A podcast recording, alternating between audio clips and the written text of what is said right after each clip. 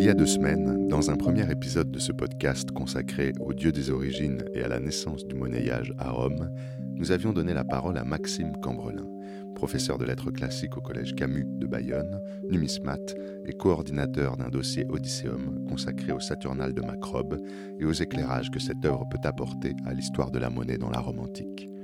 Pour enrichir son propos, Maxime Cambrelin s'est entouré d'une équipe d'universitaires, parmi lesquels Jean-Baptiste Guillaumin et Dominique Briquel, respectivement maîtres de conférences et professeurs émérites à la Sorbonne, nous avaient permis d'en savoir plus sur la vie de Macrobe d'une part et sur la signification mythologique de la dualité Saturne-Janus d'autre part. Dans ce deuxième épisode, nous allons retrouver Dominique Briquel et Maxime Cambrelin.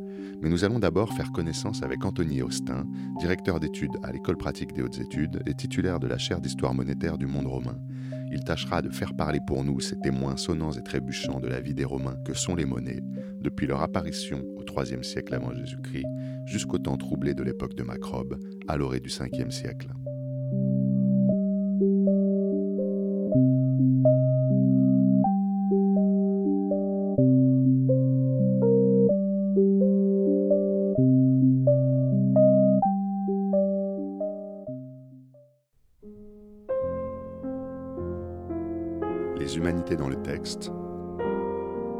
Un podcast de l'École normale supérieure et de l'Université Paris Sciences et Lettres.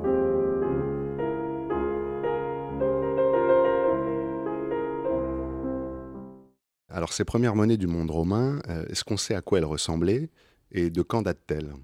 Alors ces monnaies euh, romaines, on les connaît très bien, elles apparaissent en, en 310 avant Jésus-Christ.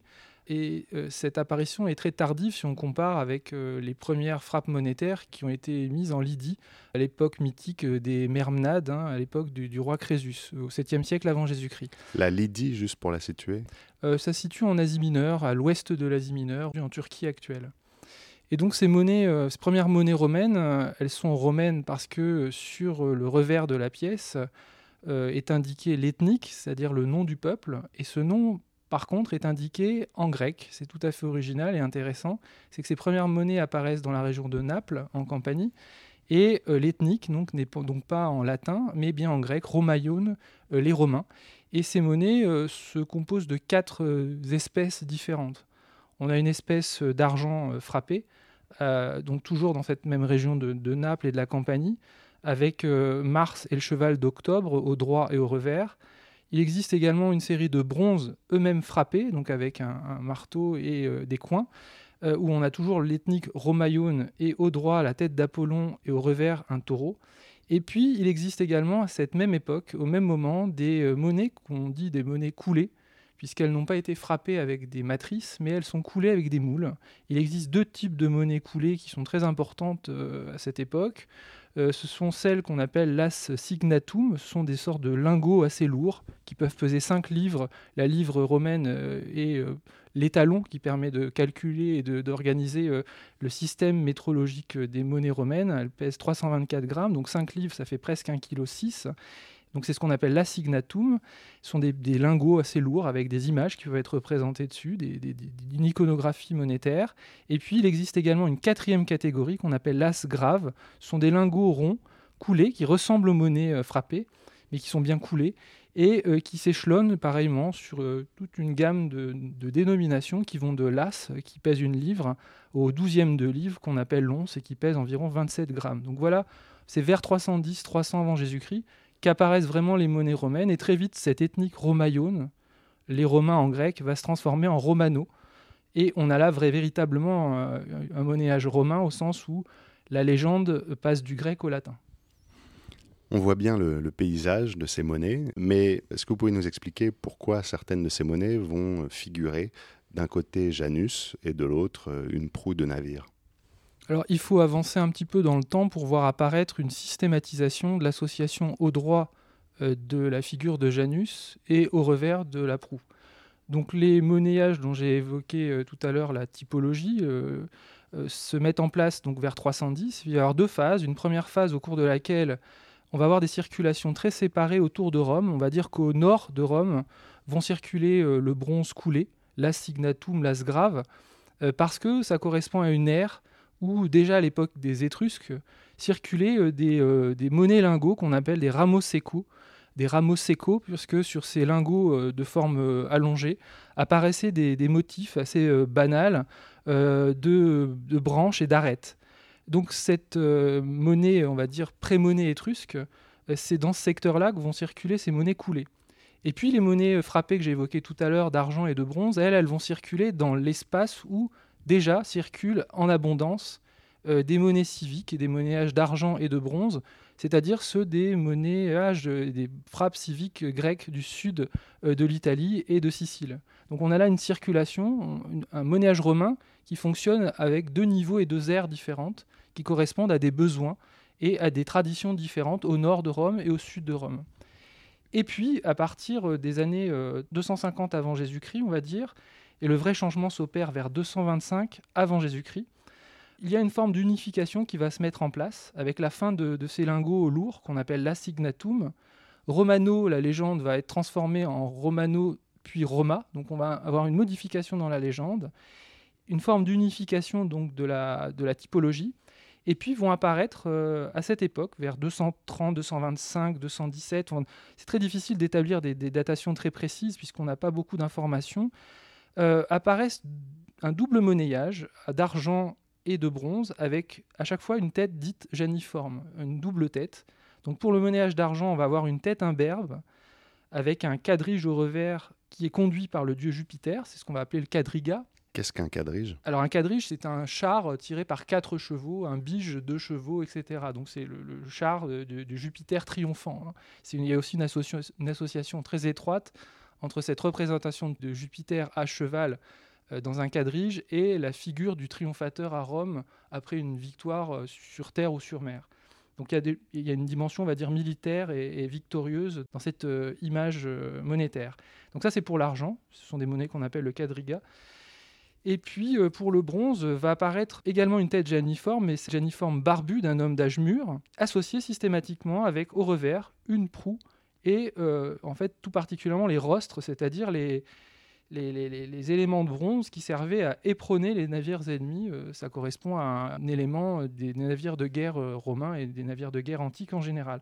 C'est donc vers 225 qu'apparaissent ces monnayages-là et la, monnaie de bronze va être déclinée ensuite en différentes autres monnaies ou associées à la proue et au rostre, on verra d'autres types. Mais l'association véritablement entre Janus et la proue, c'est à partir de ce moment-là qu'elle se systématise. On a vu avec Jean-Baptiste Guillaumin qu'il y avait eu un doute parmi euh, les spécialistes sur euh, la religion de Macrobe. Certains euh, ont avancé qu'il était païen, les plus nombreux, et d'autres, plus récemment et moins nombreux, ont prétendu, en particulier en arguant qu'il s'appelait Théodose, un de ses noms était Théodose, qu'il était chrétien. En tout cas, on est à un moment crucial au, début du 5e siècle où le christianisme commence à l'emporter sur le paganisme. Qu'en est-il de la situation de ces symboles sur les monnaies en circulation? Bien, à l'époque de, Macrobe, la, monnaie n'a plus rien à voir avec celle euh, des années 210-230 euh, avant Jésus-Christ qu'on a décrit tout à l'heure avec les, les quadrigati d'un côté et le bronze euh, frappé avec la proue et Janus de l'autre. Il y a eu toutes les réformes de la République, puis d'Auguste, puis les réformes d'époque tétrarchique et constantinienne, donc 27 avant Jésus-Christ pour Auguste, tétrarchie Constantin, on est dans les années 290-330. Et donc à l'époque de, de, Macrobe, il ne reste plus qu'un système à deux monnaies, une monnaie d'or, qu'on appelle le sou, solidus en latin, qui est taillé au 1,72e de livre et qui pèse environ 4,5 grammes. C'est le dollar en quelque sorte de la Méditerranée à l'époque et puis des toutes petites monnaies de, de, cuivre de très basse euh, valeur qu'on appelle des mini euh, des toutes petites pièces qui pèsent à peine 1 gramme et, 10 mm de, diamètre. Comme nos 1 centime d'euro. À peine, voilà. Elles sont rouges, elles ont la même couleur. Euh, donc on a des pièces rouges des pièces rouges d'un côté, du cuivre, et du pièce jaune de l'or, et presque plus d'argent, sauf dans des cas très particuliers de monnaie distribuée aux soldats. Et donc ce système monétaire à deux métaux euh, il est le support encore d'images, et d'images très sophistiquées. Et les images que voit Macrobe quand il, euh, il, naît, qu'il il arrive au monde, on est à la fin du IVe siècle, ça reste quand même des images encore très marquées par euh, l'idéologie impériale, avec des victoires, avec des représentations des empereurs, des empereurs qui terrassent des barbares. Et puis progressivement, c'est à partir véritablement de, la deuxième moitié du quatrième et surtout au début du cinquième siècle de notre ère, que tous ces symboles euh, du paganisme euh, qui pouvaient être réinvestis de symboles chrétiens aussi, mais toute, cette imagerie euh, traditionnelle caractéristique de la monnaie romaine impériale vont progressivement disparaître ou en tout cas être remplacés par des symboles purement chrétiens. C'est par exemple la croix qu'on n'a quasiment pas vu euh, apparaître, euh, qui n'apparaît que très tard et qui n'est pas présente sur les monnaies du IVe siècle, eh bien la croix va s'imposer à partir de la première moitié du 5 siècle de notre ère. Et en parallèle, ce qui est très intéressant, c'est que Macrobe, euh, dans son œuvre, est souvent nostalgique d'une époque, d'un âge d'or, et précisément sur les monnaies de son temps, les empereurs ne cessent de proclamer le retour d'un âge d'or grâce à leur victoire, alors que paradoxalement, on est dans une période où les empereurs voit souvent euh, poindre la défaite à l'horizon. Euh, les barbares, comme on dit avec un B majuscule et beaucoup de guillemets, euh, envahissent l'Empire. Alaric va saquer la ville de Rome, prendre Rome, alors qu'elle avait été inviolée depuis la, haute époque républicaine. Et puis les Vandales vont conquérir l'Afrique dans les années 430, justement au moment où il écrit. Donc une sorte de, hiatus, une sorte de tension. Hein, dans les images monétaires de l'époque de Macrobe, entre d'un côté un christianisme triomphant, un empereur vainqueur, protégé par Dieu, et puis une situation de crise, crise grave, et en même temps la disparition de toute une imagerie, de toute une symbolique à laquelle il est très attaché euh, quand on peut voir tout ce qu'il peut écrire sur ces sujets-là dans son œuvre.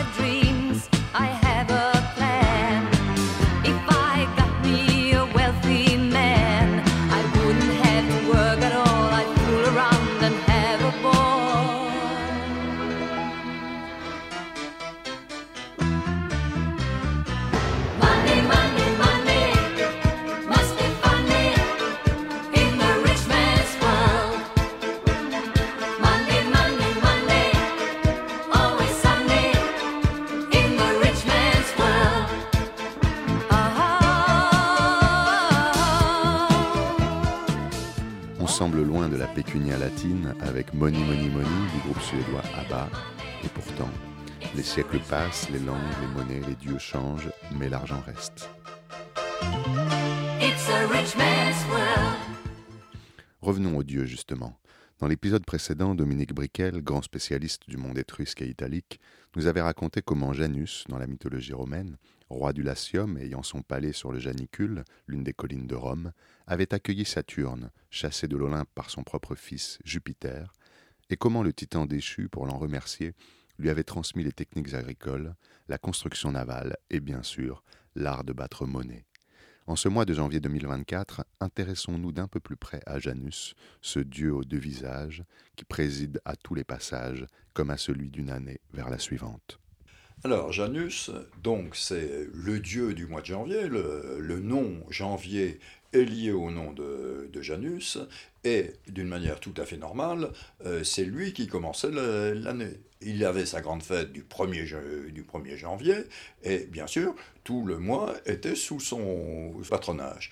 Nous avions parlé auparavant de Saturne. Saturne, c'était un dieu de la fin de l'année, destruction du vieux monde, mais qui en même temps un retour aux, origines et qui permet la renaissance. Mais la renaissance, ça va être du ressort de euh, ce Janus, qui euh, était le dieu des primas, le dieu des commencements. Euh, donc c'est lui qui donnait une nouvelle naissance à, à, ce monde. Bien sûr, il avait été dans le passé le dieu des origines, mais ces origines étaient renouvelées chaque année. Et le 1er janvier, c'était sa fête. Alors, quand euh, je parle de Janus comme dieu du mois de janvier, du dieu du début de l'année, évidemment, il y a tout de suite quelque chose, on peut dire, qui cloche.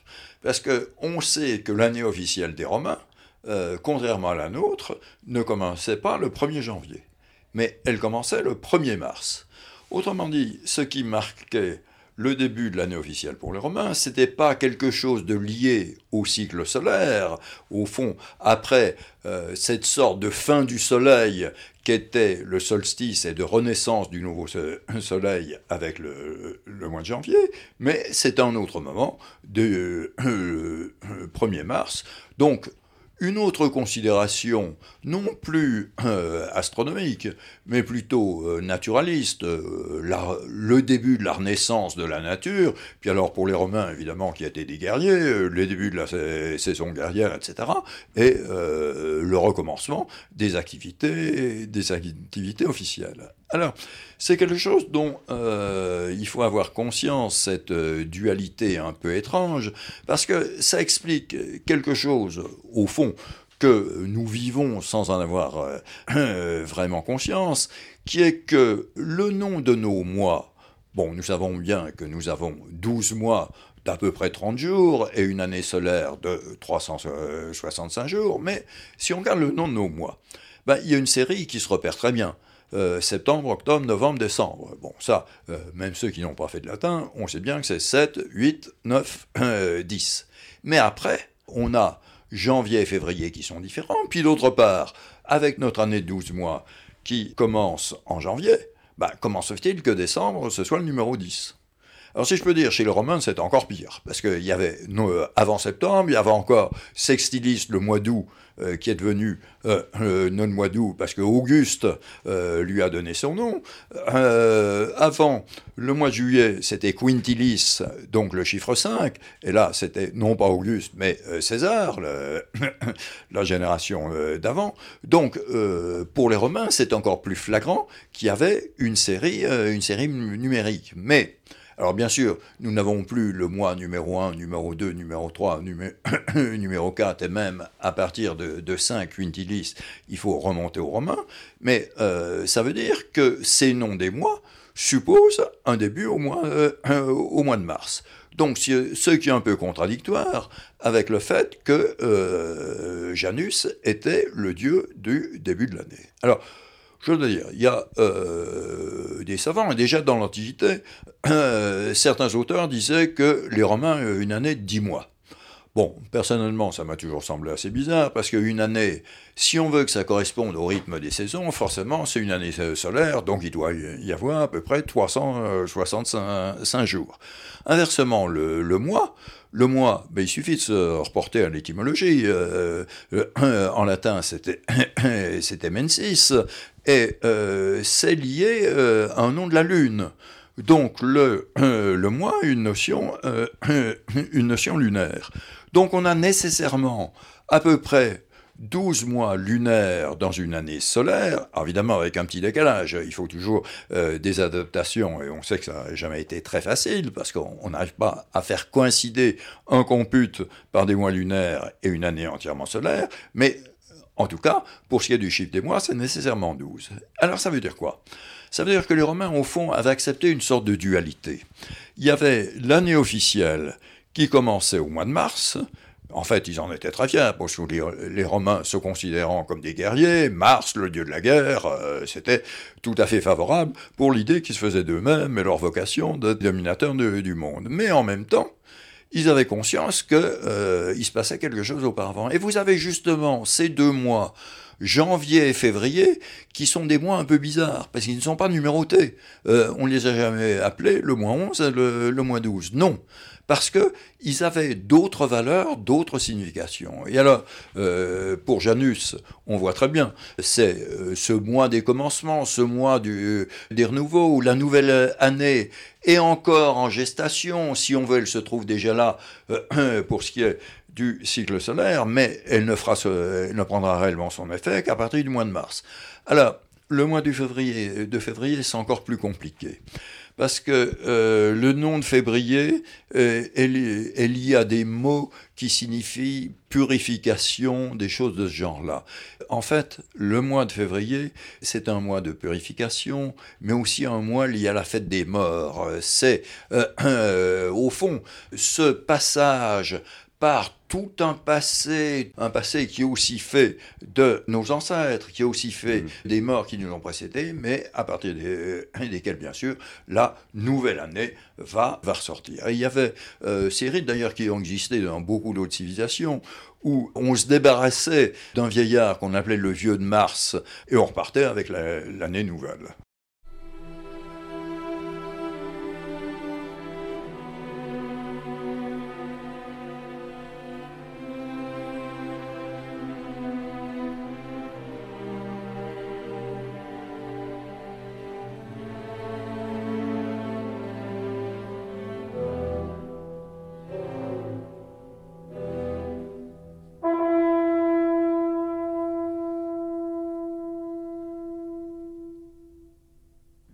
Revient avec euh, Maxime Cambrelin, le chef d'orchestre de ce podcast, de ce voyage à travers euh, les Saturnales de Macrobe. Et j'ai envie de lui poser cette question pourquoi mettre entre les mains des collégiens, devant leurs yeux, cet extrait des Saturnales de Macrobe?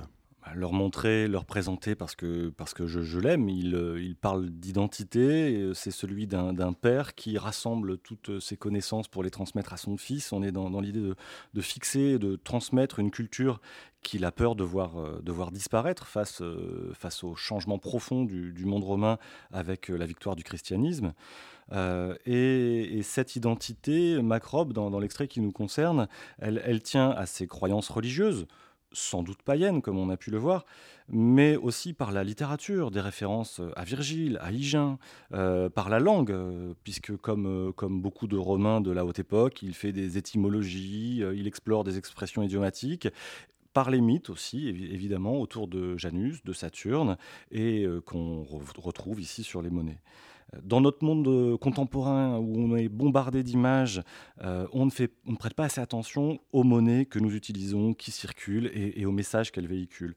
Cet extrait de Macrobe avec les élèves, c'est l'occasion de lancer une discussion sur, euh, sur l'identité avec des élèves comme les miens en éducation prioritaire, où euh, les origines sont variées, les religions tout autant, et ça permet de, de voir comment on peut trouver son identité, sa place dans une société, et comment on peut essayer de se construire une culture commune. Alors, vous pointez le fait que dans le monde d'aujourd'hui, euh, on ne prête pas assez attention euh, aux monnaies et aux objets en général qui nous entourent. Ça tombe bien parce que quand vous êtes arrivé dans le studio des humanités dans le texte, j'ai tout de suite été frappé par une petite broche que vous aviez sur votre manteau et une broche qui est en forme d'une lettre grecque, oméga, dont je ne connaissais ni le nom ni la fonction. Et vous m'avez dit que c'est une... Une fibule en oméga. Euh, moi, je la porte comme une broche parce que je ne porte pas de vêtements drapés comme les Grecs ou les Romains et j'ai pas besoin de les faire tenir euh, autrement que par euh, des boutons ou, les, autres accessoires qu'on utilise aujourd'hui. Mais je suis attaché aux objets. C'est souvent par les objets, par les images qu'on peut attirer l'attention des élèves. Alors la mienne, elle vient juste d'une boutique de musée, mais elle permet de, montrer aux élèves qu'il y a eu d'autres façons de s'habiller, d'autres façons de, de, porter ses vêtements, de les mmh. attacher, et de réfléchir à des choses toutes simples comme euh, l'invention du bouton ou du pantalon. Et alors, ce sera pour un autre podcast que d'explorer euh, l'invention du bouton et du pantalon. Mais par contre, en revenant encore aux monnaies, parce que vous n'êtes pas venu seulement avec cette fibule, vous êtes venu aussi avec quelques pièces de monnaie que vous, allez comme ça, vous avez comme ça étalées euh, comme une sorte de, cow-boy de l'Antiquité euh, sur la table des humanités dans le texte. C'est des belles monnaies de bronze de tailles différentes et certainement d'époques différentes. Est-ce que vous pouvez les faire sonner pour que nos auditeurs aient au moins le son sonnant et trébuchant des, des monnaies romaines? Alors, en plus d'être professeur de lettres classiques, je suis aussi numismate, euh, collectionneur de monnaie. Alors, je vous apporter quelques exemplaires qui correspondent au texte de, de Macrobe. Euh, on a des bronzes de la République avec euh, une proue de navire et une tête de Janus pour l'as, mais aussi un sextance avec Mercure, une once avec Roma. On en a un avec la tête de Pompée. Et j'aime avoir de l'Antiquité qui m'accompagne, qui vient avec moi, et souvent avec les élèves. J'en apporte aussi en classe. Ils peuvent les voir, les toucher faire jouer la lumière, essayer de les déchiffrer. Et ils sont souvent étonnés qu'on puisse avoir des objets si anciens. On ne vit pas dans un présent permanent et, des objets très vieux qui ont traversé les siècles et même les millénaires ici peuvent, peuvent encore circuler et souvent susciter la curiosité, lancer la réflexion, lancer la discussion. Comment est-ce que vous diriez que la connaissance de l'Antiquité joue son rôle dans la formation des, jeunes adultes euh, ou des adolescents que vous avez euh, face à vous? Euh, C'est souvent connaître les, sources du, monde contemporain dans lequel nous vivons, c'est euh, souvent le point de départ d'une réflexion. Je sais qu'avec mes élèves de collège, euh, l'Antiquité, le latin et le grec est l'occasion de lancer des réflexions philosophiques par les philosophes de l'Antiquité, des questions aussi importantes que le bonheur, l'amitié.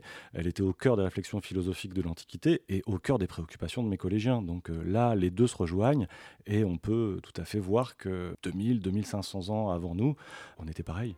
Ainsi s'achève ce deuxième épisode du podcast Les Humanités dans le texte consacré au Saturnal de Macrobe, au dieu des origines et à la naissance du monnayage à Rome. Merci à Maxime Cambrelin pour avoir coordonné le dossier Odysseum qui a servi de base à ce podcast. Merci à Dominique Briquel, Jean-Baptiste Guillaumin, Anthony Austin d'être intervenus au cours de ce programme qui a été réalisé comme d'habitude par Émile Gaillozo, responsabilité scientifique en Cadane. Et pour nous quitter, place maintenant à la musique et au dédale de Carole Beffa.